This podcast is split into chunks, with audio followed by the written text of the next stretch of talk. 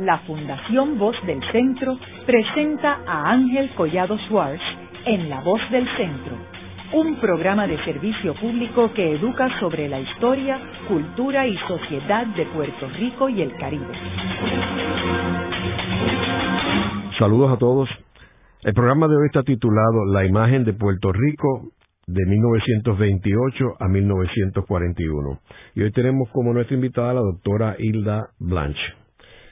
Eh, sabemos que Puerto Rico fue invadido en 1898 por los Estados Unidos y las primeras décadas de los estadounidenses en Puerto Rico fue una década bien interesante y, y bien eh, dinámica porque hubo cambios dramáticos. Puerto Rico cambió de estar una, de ser una colonia española de, por 400 años a estar ahora manejando el país con una nueva metrópoli, con otro idioma, otra cultura, así que habían cambios dramáticos y España era una monarquía, esto era un país democrático, una república.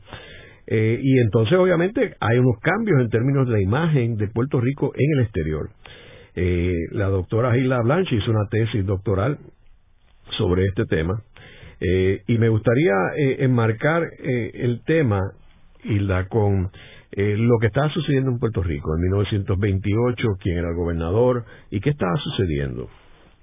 Um, en ese momento, nosotros justo, y, coincide precisamente con, con una situación que estamos pasando ahora mismo, en aquel momento acabamos de pasar el huracán San Felipe, estaba Puerto Rico, eh, estaba también la Gran Depresión, así que se dan muchas eh, situaciones que impactan a Puerto Rico económicamente, en términos de, de la imagen que se, que se da no tan solo de Puerto Rico, sino del Caribe. En ese momento llega Theodore Roosevelt Jr., el hijo del presidente Roosevelt. Eh, él llega a Puerto Rico eh, bajo, pues, bajo unas condiciones un poquito difíciles. Se encuentra Puerto Rico desolado, una situación económica terrible, más obviamente pues lo que está sucediendo en Estados Unidos en cuestiones del impacto económico. Así que básicamente eh, teníamos también problemas con las exportaciones eh, del café, obviamente se, se devasta toda la producción que era la que se dependía muchísimo en aquel momento. Hay una devastación total y básicamente esa es el, el, la, la, fotografía que, que recibe, esa es el, la realidad que recibe Theodore Roosevelt cuando llega a Puerto Rico. Quiero, mencionar que en este periodo también los republicanos están controlando la política de Estados Unidos. Eh, luego de la Primera Guerra Mundial, que Woodrow Wilson es el presidente demócrata eh, que preside la, la nación americana, eh, llegan unas administraciones republicanas de Harding, Coolidge, y en el 1928 entra Herbert Hoover, eh, que es el presidente republicano, y por eso es que nombra a Theodore Roosevelt, que era republicano, pues su papá, el presidente Theodore Roosevelt, era republicano también. Así que estamos en ese momento en el cual eh, el presidente Herbert Hoover eh, es el que hace este nombramiento. y precisamente uno de los de los primeros escollos que, que recibe Theodore Roosevelt cuando llega, él quiere, que se, se vierte se vierte eh, eh, sobre los problemas de Puerto Rico a trabajar sobre eso y hace un llamado a Hoover eh, para que atienda la situación de Puerto Rico con premura. Ahí él reclama que Puerto Rico no está siendo atendido en términos de los derechos que tiene como ciudadanos americanos y que había sido olvidado por mucho tiempo. Así que él empieza a hacer una, básicamente una campaña eh, denunciando las condiciones de Puerto Rico, a lo que Hoover, obviamente, pues pone el grito en el cielo, eh, porque habla de su administración también. Así que Hoover eh, pregunta y, hasta cierto punto le, le, trata de, eh, de hacer que, que Theodore Roosevelt baje un poco el tono del, del discurso. Y, y Roosevelt entonces eh, pues, llama se hacen unos estudios, él, él dice, mira, la, esta es la realidad de Puerto Rico y, y le prueba a Hoover básicamente pues con estudios con el, el Child Feeding Committee y, y, otros estudios, otras organizaciones que vienen a Puerto Rico a estudiar la situación, le presentan datos concretos y Hoover viene a Puerto Rico a ver de primera mano qué es lo que pasa en Puerto Rico y por qué este es tanto revuelo que tiene Roosevelt con, con la situación. Y entonces, ¿qué imagen había de Puerto Rico en Estados Unidos en aquel momento? Bueno, en aquel momento eh, Puerto Rico, bueno, previo, previo al 28 se, dan se dan varios eh, discursos. Se trabaja Puerto Rico, obviamente, desde un discurso imperial, lo que es la nueva colonia, las posibilidades, los recursos. Eh, obviamente el exotismo, eh, otra de las líneas discursivas que se da durante esos primeros 20 años. Y posteriormente ya, más entrada, eh, la segunda mitad, diría yo, de, de la década de 1910 hasta 1928 se da y, y, posterior, de hecho, es algo que sigue, el discurso de Puerto Rico como centro científico. Se empieza a ver a Puerto Rico desde otra manera. Pero en términos económicos, bueno, pues ya era otra, otra situación. Sí sabía, el turismo se promovía, pero era un poco, eran, eran estrategias aisladas, no, no había nada eh, concreto, no había una estrategia de gobierno para promover a Puerto Rico en ningún sentido, solamente algunos productos, este lo que se hacía obviamente, eh, se, notificaba los hallazgos, los grupos que venían y la comunidad, comunidad científica básicamente era la que lideraba ese esa área. Pero como estrategia de gobierno no había ninguna hasta que llega Theodore Roosevelt. Y también eh, recuerdo que se publicaron una, un sinnúmero de libros sobre el, lo que estaba pasando en las nuevas colonias, este, Our People Under Island, este, muchas fotografías sobre los nuevos territorios, que incluía también a Cuba, Cuba eh, lo, lo, cubrían en los medios. También el National Geographic Magazine vino aquí, hizo un reportaje eh, en las primeras décadas.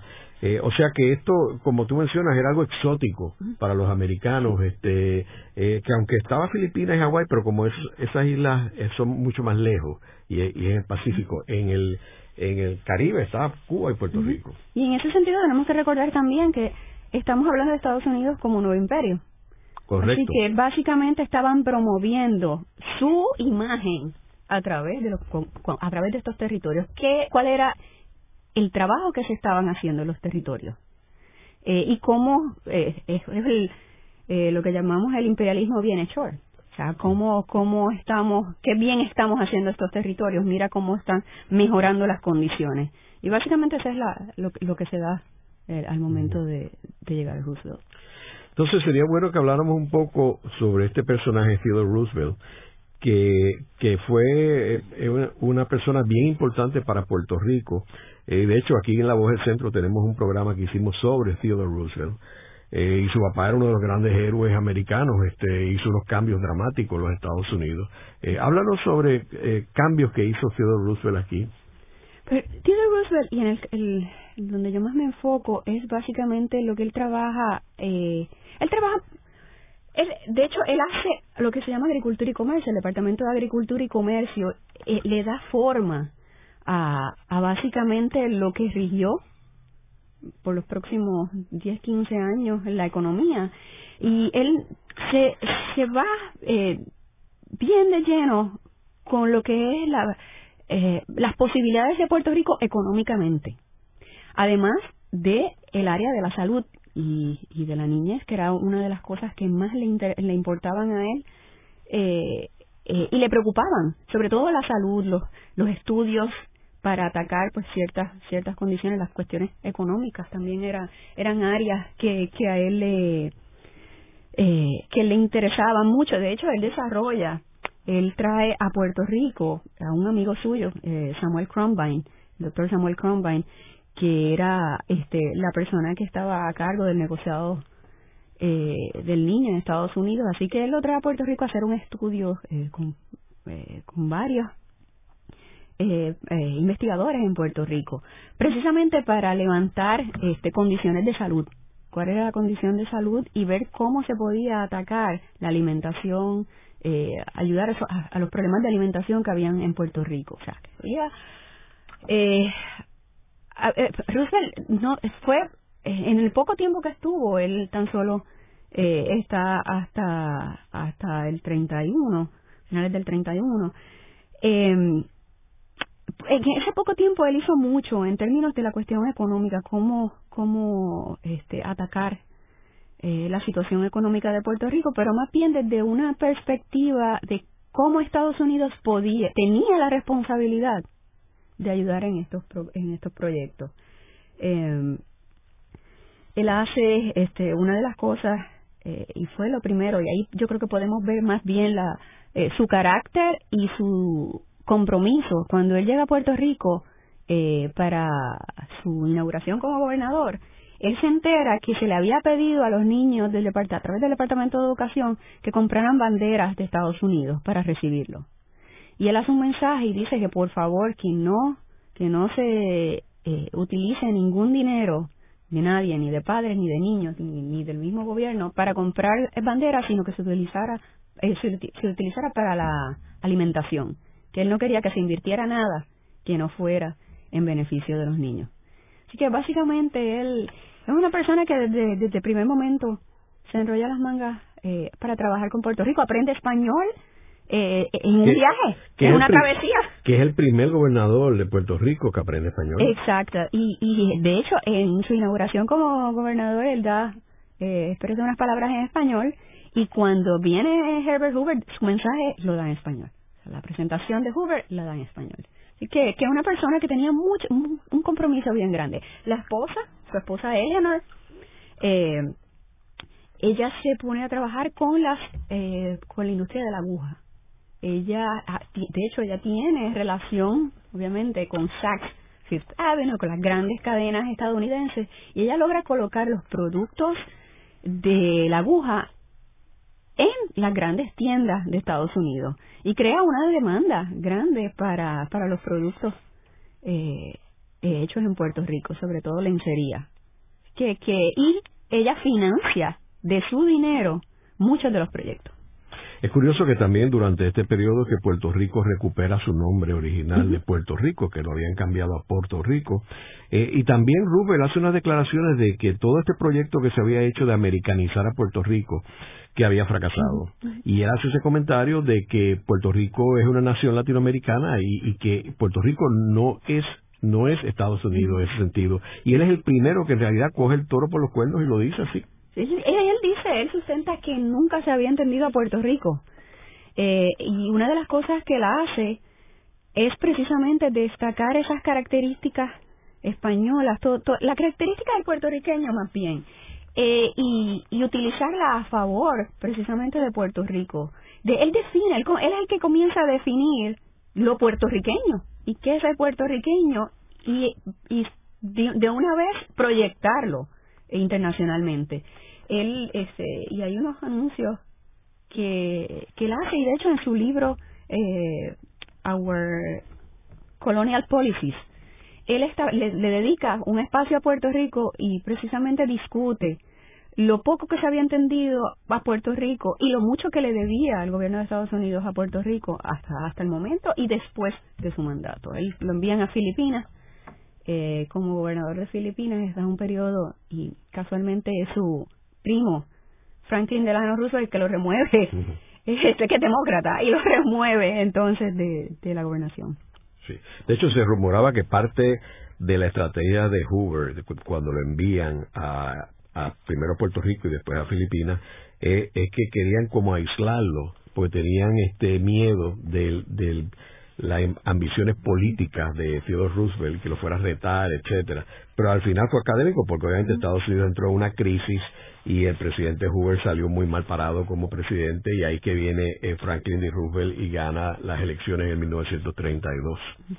Ahora, Gila, cuéntanos un poco sobre esta investigación que tú has hecho. ¿Qué, qué, ¿Cómo era la imagen de Puerto Rico y qué fue lo que se hizo en este periodo? Pues en ese periodo, eh, pues básicamente era una imagen, como habíamos dicho, basada en lo que otros percibían de nosotros. No, no se lleva a cabo eh, desde Puerto Rico, desde la, eh, como política del gobierno, eh, desarrollar una imagen y proyectar, o sea, qué es Puerto Rico, qué, eh, cómo atraemos, y obviamente pues las necesidades económicas de la, de la, de la época y todavía. y de hecho nuestro sistema actual descansa en el turismo, descansa en una percepción sobre la isla y lo vemos diario, eh, cómo se están trabajando los mercados. Y en, en ese momento, pues, eh, eso era, era necesario que saliera desde Puerto Rico una definición y se, y, se trabajara un, un discurso. Eso se da a raíz de Roosevelt. Roosevelt, eh, aunque no establece estrategias concretas eh, como bueno, contratar una agencia de publicidad como más tarde lo hace Winchip. Eh, pues sí se comienza a llevar desde estrategias de relaciones públicas, ir a los medios, invitar a periodistas a cubrir Puerto Rico eh, con temas particulares, eh, turismo, eh, economía, productos eh, y sobre todo el, el sabor colonial de Puerto Rico. Así que se da y, y coincide con el Spanish Revival también. Así que, que Puerto Rico viene a, a básicamente retomar la identidad española que se había eh, solapajado, se había tratado de evitar eh, tratarla desde los primeros 30 años. Puerto Rico con Roosevelt empieza a retomar a, las características de Puerto Rico, esa, esa ascendencia española, esas características. Ya con, con, con la llegada de Winship, eh, ya Winship pues contrata agencias de publicidad, una agencia de publicidad, una agencia Steve Hannigan y una agencia de relaciones públicas. Ahora, en este periodo no había ninguna agencia. No, no había agencia. ¿Y quién manejaba esto? No, no, no había nada del gobierno, no había nada eh, establecido. Sí se crea, Roosevelt crea lo que se llama la Puerto Rico Service. Y la Puerto Rico Service era un conglomerado, es como una APP moderna.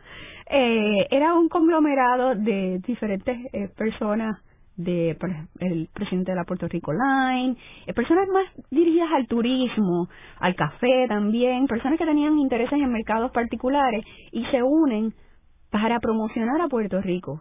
Eh, y se dan sin número de estrategias, pero no era eh, no había una agencia de publicidad como tal, sino estas personas tomaban las determinaciones, bueno, pues este es el mensaje que debemos llevar como colectivo, esto es lo que se... Había unos temas, obviamente, clima, importante, clima, geografía, eh, acceso de mercados, acceso en términos de cuánto tiempo eh, le, le lleva al americano llegar a Puerto Rico principalmente, eh, y también se empieza a, a, promocionar Puerto Rico como enlace con Latinoamérica.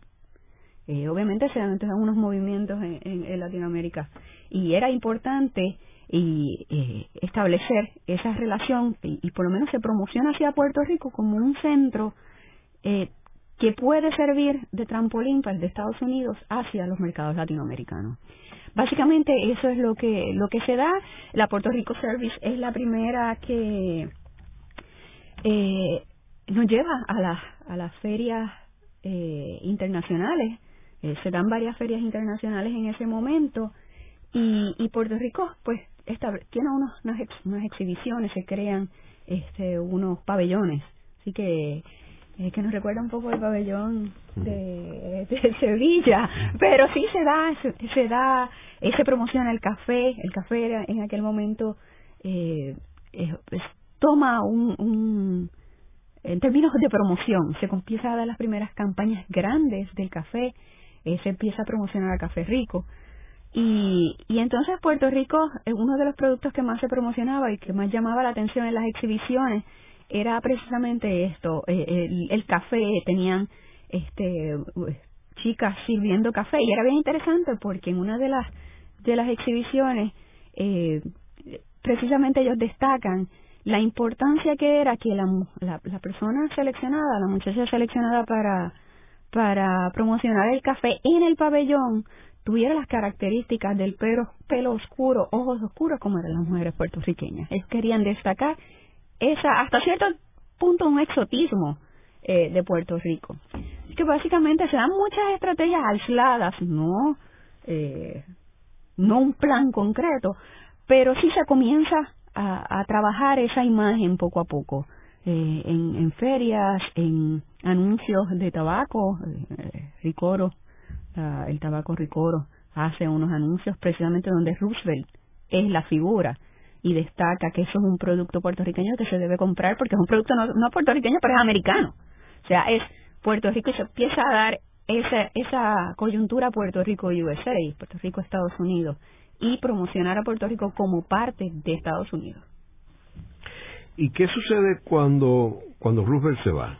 Eh, tú dices que hay que se contrata la compañía de publicidad y relaciones públicas bueno, nosotros tenemos un periodo eh, un poquito convulso en términos de la, de la administración eh, gubernamental en ese momento. Roosevelt se va, se queda James Beverly, eh, que eh, está como, como gobernador interino en dos periodos antes de que Roosevelt llegara y posterior a Roosevelt.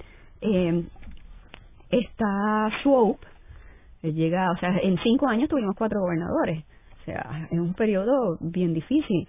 Llega Gore también, eh, que Gore viene, eh, Gore ha sido un poquito hasta cierto punto olvidado y, y caricaturizado, si lo podemos decir así, pero Gore tenía eh, una, una visión bien interesante. Gore venía de Miami eh, y Gore estuvo involucrado en el desarrollo de la imagen de Miami con esta compañía de publicidad que es casualmente la que llega a Puerto Rico posteriormente. Y Gore tenía, eh, creía mucho en el turismo y empieza en los pocos meses que está en Puerto Rico, empieza una campaña a favor del turismo. Eh, también hace, eh, eh le creía mucho en la cultura, la definición de la cultura puertorriqueña, eh, eh con, con sus limitaciones, vamos, porque él tenía un, una, unas particularidades eh, en términos de, de sí creía en la americanización también pero pero sí por ejemplo bajo él se pasa a la ley de de las peleas de gallo. O sea que hay unos unas eh, proyectos que se van desarrollando, pero más mirando hacia el turismo, hacia, el, hacia el potencial del turismo como fuente de ingreso para Puerto Rico. Eh, y entonces, bueno, pues luego de Gore, ya con Winchip es que se da finalmente y bajo muchísima oposición, eh, ahí es que se da como tal el desarrollo de la imagen de Puerto Rico. Es Winchip quien eh, toma la determinación de, de hacer una campaña para, para promocionar a Puerto Rico. ¿Y quiénes eran estas agencias de publicidad y relaciones públicas? Porque eran agencias pequeñas. Eh, pues no, no, no, no, eran, eran eh, las dos agencias que se da. Eh, Steve Hannigan es el publicista, se trae a Steve Hannigan. Steve Hannigan venía de trabajar con un destino turístico que se llamaba Sun Valley, que de hecho todavía existe en Idaho, eh, él había sido el publicista de Everett Harriman de Pacific Railroad. Y había trabajado eh, y es el que crea la imagen de lo que hoy conocemos como el Indy 500 de hecho él era de Indianapolis y, y entonces ya él venía con un bagaje desarrollando unas campañas trabaja él llega a trabajar con Ford eh, con eh, con Henry Ford y, bien, y trabaja también con Coca-Cola. De hecho, cuando él muere ya en el 53, él, cuando, cuando estaba en Puerto Rico, él, una de las cuentas que también tenía era Coca-Cola. Y él muere precisamente eh, haciendo una expedición en África con Coca-Cola. Así que él tenía, o sea, una, una persona muy reconocida. De hecho, había tenido también artistas. Él había tenido a Clark Gable, eh, al cual él llevaba a Son Valley en aquel momento y estamos hablando, estamos hablando en, la época de oro de Clark Gable, poco antes de que hiciera uh, Gone with the Wind. Así que eh, venimos, o sea, es, el momento donde llega Steve Hannigan a Puerto Rico, trae eh, también a otras otros artistas a Puerto Rico, los trae de vacaciones, los fotografía en las playas y bueno, pues ya tenemos una noticia, la coloca en los periódicos. Así que Steve Hannigan tenía, él tenía, de hecho él trabaja también la lo que conocemos como Las Vegas. El destino de Las Vegas era el primero que lo trabaja como destino y la promoción de crearle esa imagen a Las Vegas. O sea, él llega a Puerto Rico con un bagaje extenso. ¿Y qué años que él entra aquí a Puerto Rico? Él entra, bueno, él empieza, eh, los pininos empieza a, a, a, a, interesarse en Puerto Rico en el 37, ya en el 38, principios del 38, finales del 37 ya había un acuerdo y, y, y que se materializa a principios del 38. Eh, así que se da también junto a él, no, eran dos, eh, muy interesantemente se dan dos, eh, eran dos agencias y eso fue algo que yo me, durante mi investigación me preguntaba, ¿por qué dos y no una puede eh, trabajarlo todo? Eh, pues él, se él trabaja las relaciones públicas y entonces ya Buchanan Company, que era una compañía, una de las principales compañías en Estados Unidos, eh, me parece que en aquel momento era la tercera en Estados Unidos, que tenían en, eh, en Nueva York, tenían en California, o sea, ya, ya era una agencia bien establecida. Eh, pues Buchanan Company es la que se encarga ya entonces de lo que es la campaña Discover Puerto Rico, se encarga todo lo que es lo del turismo, eh, de colocar, pues, desarrollar más bien una imagen eh, más clara. De hecho, Buchanan Company es interesante porque quien viene a Puerto Rico encargado, eh, el, que era el vicepresidente de Buchanan Company, es John D. Hertz, el hijo del magnate Hertz, eh, John Hertz, de la compañía de el Yellow Taxi Cab eh, de Hertz, como lo conocemos hoy. Así que eran personas, no eran personas ajenas, no eran personas que estaban comenzando y bueno, vienen a Puerto Rico a experimentar, no, eran personas que ya tenían un bagaje, un reconocimiento en Estados Unidos.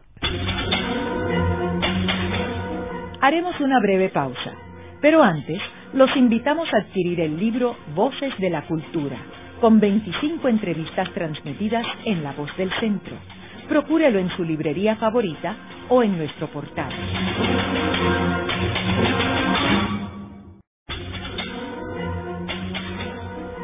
Continuamos con la parte final de La Voz del Centro con Ángel Collado Schwartz. Pueden enviarnos sus comentarios a través de nuestro portal www.vozdelcentro.org. Continuamos con el programa de hoy titulado La imagen de Puerto Rico de 1928 a 1941. Hoy con nuestra invitada, la doctora Hilda Blanche, historiadora y persona que está eh, trabajando en la publicación de un libro sobre este tema.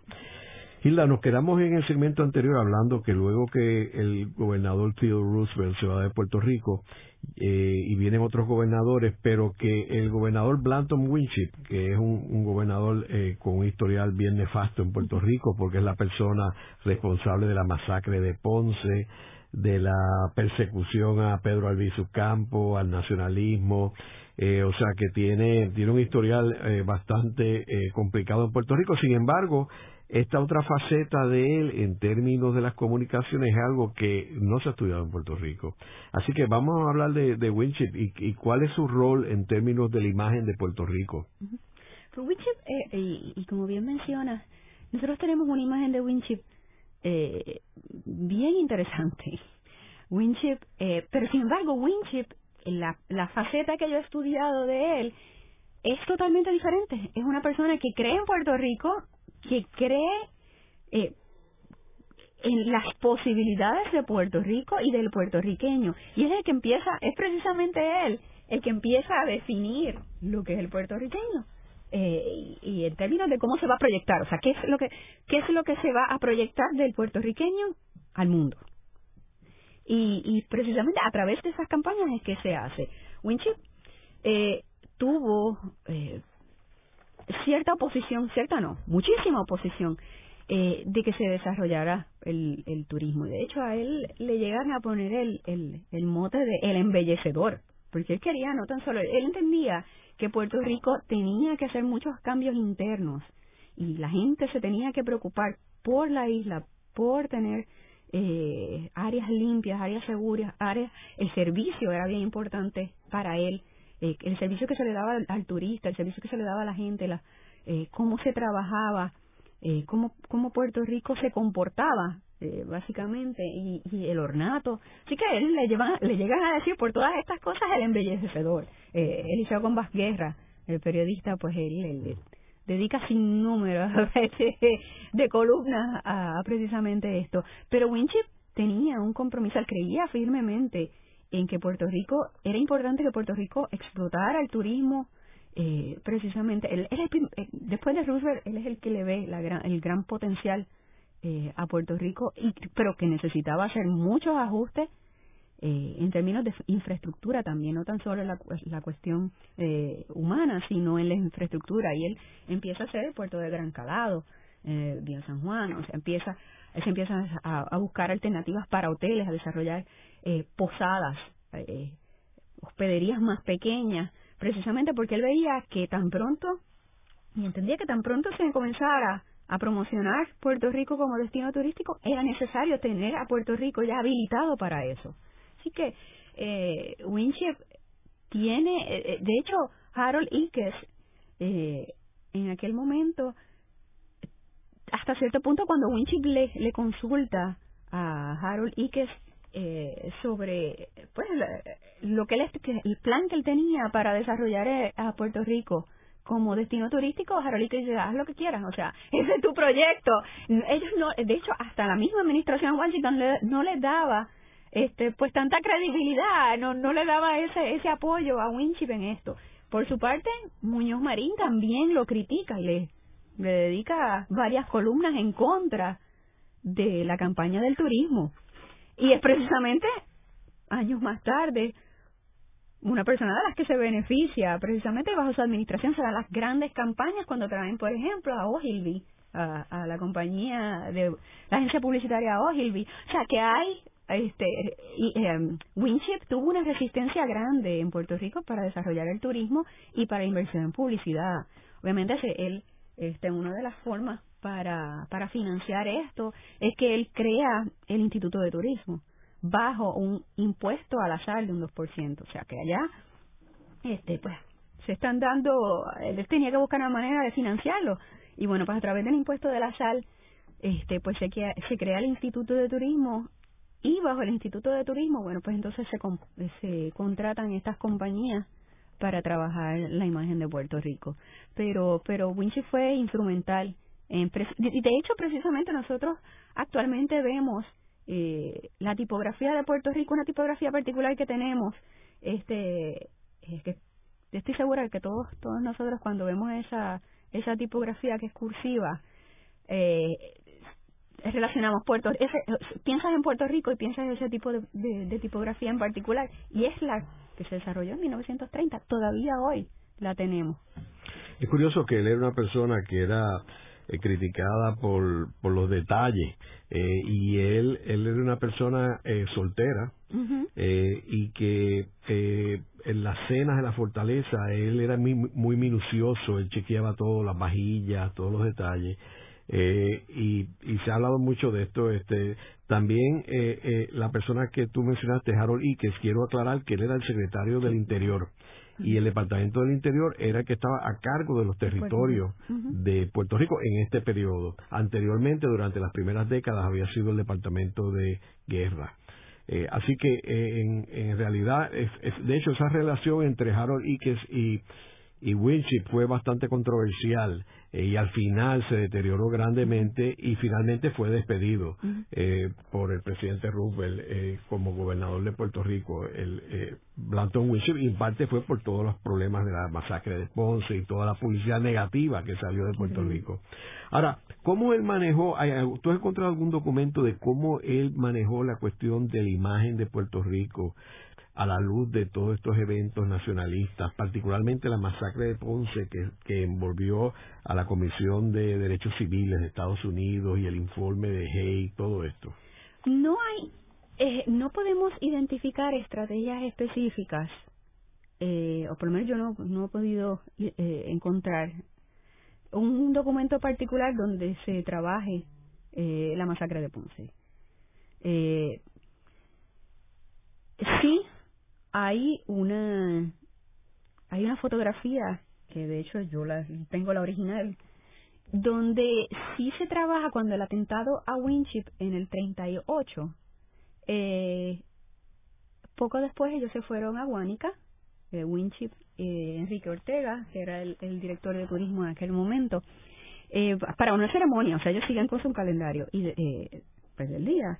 Y entonces eh, se toma una foto y la compañía que está en ese momento, eh, que Steve Hanagan, Steve Hanagan crea como una subcompañía que se llamaba Puerto Rico News Services, que era la que estaban encargados de hacer, de enviar todos los comunicados de prensa eh, y contestar todas las solicitudes de información. Y a través de esa compañía, entonces, este, ellos envían esta foto. Eh, y básicamente es en respuesta a decir aquí no pasó nada, eh, y minimizar el impacto del atentado que hay en contra del gobernador, eh, en el que de hecho muere eh, uno de un personal de seguridad y resulta herido eh, Miguel Ángel García Méndez, que en aquel momento era el presidente de la Cámara. Así que ellos tratan de minimizar, eh, y es una buena estrategia de relaciones públicas, responden, responden inmediatamente con una foto y lo muestran a él enarbolando una bandera en una ceremonia oficial. Así que sí, eh, aun cuando no hemos encontrado pues que se haya, haya una estrategia particular para manejar estos casos, pues sí se hicieron unas cosas, eh, eh, como, como diríamos, damage control, control de daños, eh, en términos de relaciones públicas. No de publicidad, pero en sí en relaciones públicas, pues sí, sí se hace. Y en cuanto a la relación de estas agencias de publicidad con, con el gobierno, eh, ¿cómo ellos conseguían esas cuentas? O sea, ¿cuál era el acceso que ellos tenían? ¿Cómo se aseguraban mantener las cuentas? Eh, ¿Dónde estaba el, el, padrinazgo en términos de estas de estas agencias? Aunque eran unas agencias eh, grandes, obviamente eh, competían entre sí. O sea, cuando tan pronto se da, se corre la voz de que Puerto Rico iba eh, hacer una campaña, estaba interesada en promover el turismo, bueno, pues varias agencias se interesaron. Entre ellas, una agencia que posteriormente, ya con, eh, con Muñoz, llega a Puerto Rico, que es la Hamilton Wright eh, Organization. Eh, sí que había una competencia, pero la competencia pues se da ya más en Washington y ellos sí se acercan a las figuras de poder en Washington eh, para conseguir la cuenta. En el caso de eh, Steve Hannigan, Steve Hannigan tenía eh, cierta relación con Michael Strauss, que eh, Michael Strauss era ayudante de, de Ikes. Así que ya, ya Steve Hannigan en aquel momento pues tenía tenía una una una relación con, con él y es precisamente Strauss el que el que trata el que le trae a, a Winchip a esta agencia, le recomienda esta agencia. Pero se habían recibido también otras propuestas, o sea, sí, se, sí hay un proceso de, de evaluación. Eh, particularmente, aun cuando Steve Hannigan, pues sí tiene un, padrino, particularmente me parece que eh, lo que tenía Winship como idea final de turismo era bien similar a lo que había eh, trabajado Steve Hannigan con Miami eh, y con, con Las Vegas. Así que aunque sí tiene ese padrinazgo, quizás a través de Michael Strauss, eh, sí me parecía que también respondía hasta cierto punto a lo que Winchip quería. Winchip quería un, un paraíso con muchachas en bikini. Eh, Puerto Rico era este único este lugar exótico, el nuevo destino este de invierno. Así que que yo creo que responden eso. En el caso de Buchanan Company, pues esa, esa, eso es bien interesante, porque Buchanan, eh, aun cuando tenía, bueno, pues eh, a John Hurt, eh, que, que pues una persona de, mucho reconocimiento, igual que su padre, eh, y Buchanan era una de las compañías más respetadas, había una figura bien interesante, eh, se llama David Hopkins, que es el hijo de Harry Hopkins, que era publicista este de Buchanan Company. Y eh, yo encontré una comunicación de David Hopkins a su papá, y de hecho está dentro de los documentos de su papá, los documentos oficiales de su papá, eh, donde él le dice que están compitiendo por la, la cuenta de Puerto Rico, que entiende que no, según lo que le aseguró el vicepresidente de la compañía, es que no van a tener ningún problema porque están bastante sólidos en, en, la, en la propuesta, pero le pide a su papá que por favor lo que él pudiera hacer por cualquier llamada que pudiera hacer, cualquier cualquier movida que pudiera hacer a favor de esto, pues este, definitivamente tendría un impacto en que le diera la cuenta o no. Y Harry Hopkins se, se comunica con Ikes y le dice, este, Winchip está haciendo este proyecto, mi hijo es parte de Buchanan Company, una de las agencias que está eh, compitiendo por esta cuenta, eh, pues cualquier cosa que tú debas saber, porque tenían, había otra, otra este, agencia de publicidad que aparentemente le estaba pisando los talones a Buchanan Company y tenía un padrino también. Así que en estos momentos era decisivo todo, todo cualquier pala que pudiera tener, cualquier ayuda eh, para Buchanan Company era, era bien importante. Eh, y sí, quiero mencionar que Harry Hopkins era la persona más allegada al presidente Franklin D. Roosevelt era, era su mano derecha, su principal ayudante. En un momento dado tuvo que ver algo en el gobierno, pero él luego después lo que era era la mano derecha a nivel de que cuando termina la Segunda Guerra Mundial es la persona que, que él envía a reunirse con Stalin en Rusia, era la persona que durante la guerra él enviaba a reunirse con Churchill en Inglaterra y todo el mundo sabía que Harry Hawkins era hablaba por Roosevelt, o sea, él era como si Roosevelt estuviera allí presente. Así que estamos hablando de que el hijo trabajaba en la agencia de publicidad que manejaba Puerto Rico y utiliza el acceso de su papá para que lo ayude eh, a conseguir la cuenta. Y de hecho el hijo eh, posteriormente viaja, el hijo es militar también, eh, David, y es la fotografía de la cumbre de Yalta eh, que las tomó, fue él. O sea, él viaja y es el único fotógrafo que le permiten tomar esas fotografías. Así que eh, es interesante cómo, cómo estas figuras que estuvieron en, en, unas posiciones tan decisivas eh, trabajaron con Puerto Rico, hasta con los asuntos de Puerto Rico en esta época. Eh, David Hawkins se mantiene por varios años en la agencia de publicidad posterior a que termina eh, Steve Hannigan y, y Company terminan con cuando con la llegada de Leahy con la, llegada perdón con la llegada de Togwell este durante Leahy se trabaja una de las una de las campañas publicitarias eh, eh, hay, un, hay un cambio de discurso y más allá del turismo, sí se trabaja el turismo, pero también se trabaja Puerto Rico como centro de defensa del Caribe. Y se ya se está posicionando, y, las campañas son claras y preciosas, una, unas campañas preciosas, como Puerto Rico como, como centro eh, de estrategia militar, como centro de defensa del Caribe. Este es el periodo 1939-41, cuando entra Leji, que es una persona también bien allegada al presidente eh, Roosevelt, Franklin D. Roosevelt, y que era una persona que había ocupado unos altos, unas altas posiciones en la Marina de Guerra de Estados Unidos. Eh, así que esta persona viene y parte del rol de él es fortalecer a Puerto Rico, eh, ya que se veía inminente la entrada de Estados Unidos a la Segunda Guerra Mundial, que sucede en 1941. así que en realidad eh, lo que estamos hablando es una campaña que coincidía con lo que estaba pasando en Puerto Rico. Ahora, esa campaña era que, eh, en términos de artículos, eh, anuncios. Sí, se dan, se dan campañas, eh, se da una campaña de relaciones públicas y una campaña de publicidad. La campaña de relaciones públicas, bueno, pues ya coloca artículos de periódico, artículos en revista, este, se invitan, eh, pues se trabaja más el manejo de la prensa. Pero ya en términos de la inversión publicitaria como tal de este pues anuncios pues ya ya se trabaja desde la desde la agencia de publicidad y se trabaja Puerto Rico se, eh, se el slogan que usan es Discover Puerto Rico USA eh, y hay varias coletillas que se usan eh, más tarde y se van ajustando este es la que empieza con Winchip y termina con Ley o sea fue fue una campaña bastante eh, consistente y de la, a largo plazo. Pero obviamente a medida que va cambiando la situación, eh, se va adentrando más a, a, la cuestión, llega Légico y la cuestión de la guerra, ya se va cambiando el discurso un poco y la campaña va eh, añadiendo elementos que estaban más relacionados con Puerto Rico como centro de defensa. Y era pues, eh, básicamente eso es lo que se hace, se hace muchísima, una inversión publicitaria millonaria eh, revistas, en todas las revistas de viajes, en este en los periódicos, o sea, bastante eh, inversión publicitaria. O sea, que estamos hablando de una de las, entiendo yo que una de las inversiones publicitarias más grandes eh, en la historia de Puerto Rico.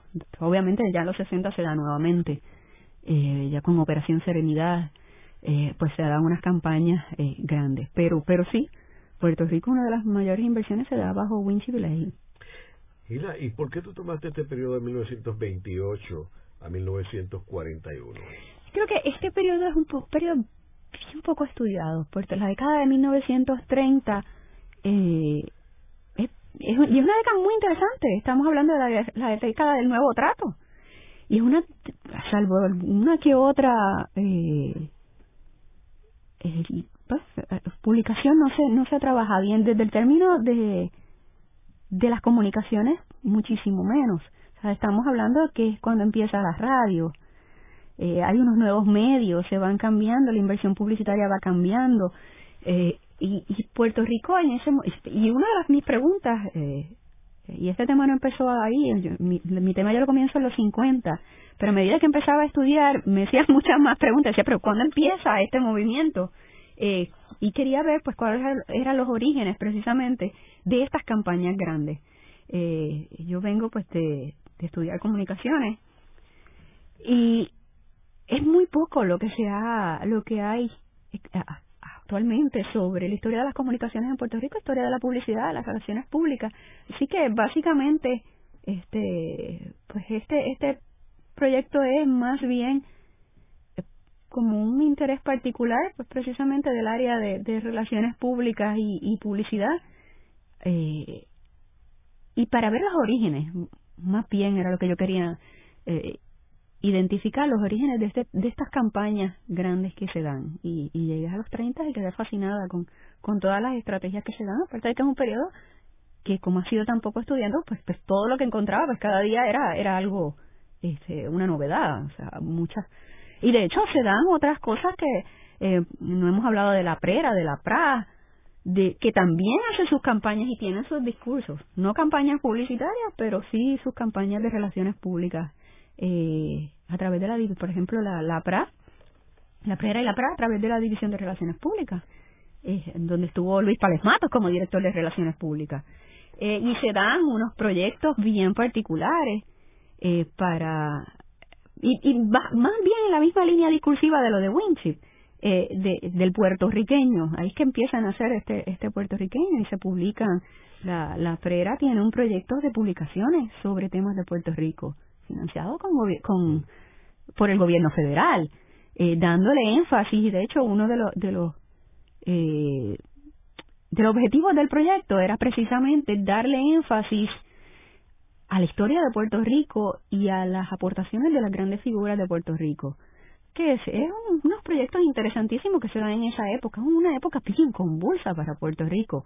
Eh, tenemos eh, las, pues, los movimientos nacionalistas por un lado, tenemos eh, la coalición por otro, o sea, hay mucha, eh, Puerto Rico era, era, es, como, como un, eh, como una olla de presión en aquel momento, tantas cosas dando, dando, eh, simultáneamente pasando en Puerto Rico. ¿Y cómo terminan las relaciones de estas compañías con el gobierno y por qué? terminan con la entrada de, de Togwell. Togwell y una de las cosas que, que con el gobernador Togwell no él venía y de hecho eh, cuando él estuvo en la Resettlement Administration él establece una de las primeras este como yo lo, yo lo veo como unas estrategias de relaciones públicas para eh, promocionar no promocionar para dar a conocer la cara de Estados Unidos entonces se dan unas eh, estrategias bien interesantes eh, de él de lo que es la eh, y aun, aun, cuando estaba documentando lo que es Estados Unidos, básicamente está presentándole al mundo la cara de Estados Unidos internamente, o sea, cómo eran los, los campos, cómo era la, gente del campo. Y cuando él llega a Puerto Rico, él, él ya viene con un bagaje eh, en términos de lo que es las relaciones públicas, de cómo se dan este, la importancia de la información. Pero él entiende, él pone a un lado eh, lo que es el turismo y está más dirigido a lo que es la información sobre el país, eh, la información en términos de defensa. Ya estamos hablando de que estamos en la Segunda Guerra Mundial. Así que él, por un lado, lo que es el interés en el turismo y lo vierte a dar información sobre Puerto Rico en términos estratégicos. Pero corta, hasta donde yo he podido este eh, encontrar, corta los contratos de Estados Unidos. También hay que tener en cuenta que se establece fomento y fomento se viene a encargar de muchas de las cosas este de, de publicidad. Entonces se empieza a trabajar el tema de la industrialización, pero ya fomento mantenía un control. estas, estas agencias de publicidad que estaban bajo el Departamento de Agricultura y Comercio cesan y entonces ya fomento hace como un takeover de, de todas estas eh, estrategia, y entonces que lidera, básicamente. Pero, pero se contratan agencias de publicidad posteriormente, no inmediato cuando llega eh, Togwell, pero, pero sí ya unos pocos años después Fomento contrata eh, a Stanton Robbins, eh, y contrata a otra a otras personas que se estuvieran que estuvieron a cargo de internas tenía personal interno dentro de fomento y también pues tenía unos contratos externos. Y obviamente en el 48 eh, ya entra Hamilton Right Organization y ya pues ya es otra otro proyecto. No, y posteriormente lo que tú mencionabas David Ogilvy eh, que tenía una relación eh, personal con Teodoro Moscoso que se convirtió en su amigo y de hecho en el libro de él que publica Ogilvy, él le dedica un capítulo a Puerto Rico y a su relación con Teodoro, que él decía que era uno de sus clientes más extraordinarios que había tenido. Eh, así que muy interesante todo este tema. Este, eh, y entonces, finalmente, o sea, estas compañías terminan la relación, llega Togwell y contratan otras compañías. Sí, Togwell, eh, lo que hace es eh, aparte de pues delegar muchas de estas cosas en fomento posteriormente, él crea la oficina de información. Y esta oficina de información de Puerto Rico era parte de la oficina de información de guerra mm. eh, que tenían los estados. Sí, que eso es básicamente lo que él crea, pero él la centraliza, la oficina de información la centraliza en Fortaleza. O sea, él tenía un control de cierta información. Pues tenemos que entender que ya estaba Estados Unidos sumergido en la Segunda Guerra Mundial. Sí, ya. O sea, que todo el escenario era uno de guerra, sí, eh, contrario al de turismo. Y hay un discurso particular para la guerra, este que trabaja, eh, de hecho, de la oficina de guerra, pues se trabaja este el discurso. Y, y los estados, bueno, pues ya ejecutan eh, una, unas estrategias En el programa de hoy hemos discutido las promociones de Puerto Rico eh, durante el periodo de 1928 a 1941. Vemos como Puerto Rico tenía eh, una eh, había una alta prioridad sobre la imagen del país. Vemos que este periodo que incluye cuando llega el gobernador Theodore Roosevelt eh, en una administración republicana de Estados Unidos y termina con una, una administración demócrata de Franklin D. Roosevelt y la entrada de Rexford Tocqueville, que es una, una visión distinta porque es una visión de Estados Unidos y Puerto Rico eh, sumergido en la Segunda Guerra Mundial. Eh, mientras que la otra era más bien para posicionar a Puerto Rico como un destino eh, turístico y toda la cuestión exótica de el, nuevo territorio de Estados Unidos. muchas gracias, Isla. Gracias ha sido una producción como servicio público de la Fundación Voz del Centro. Los invitamos a sintonizarnos la próxima semana a la misma hora. Y recuerden que pueden adquirir el libro Voces de la Cultura en su librería favorita o en nuestro portal.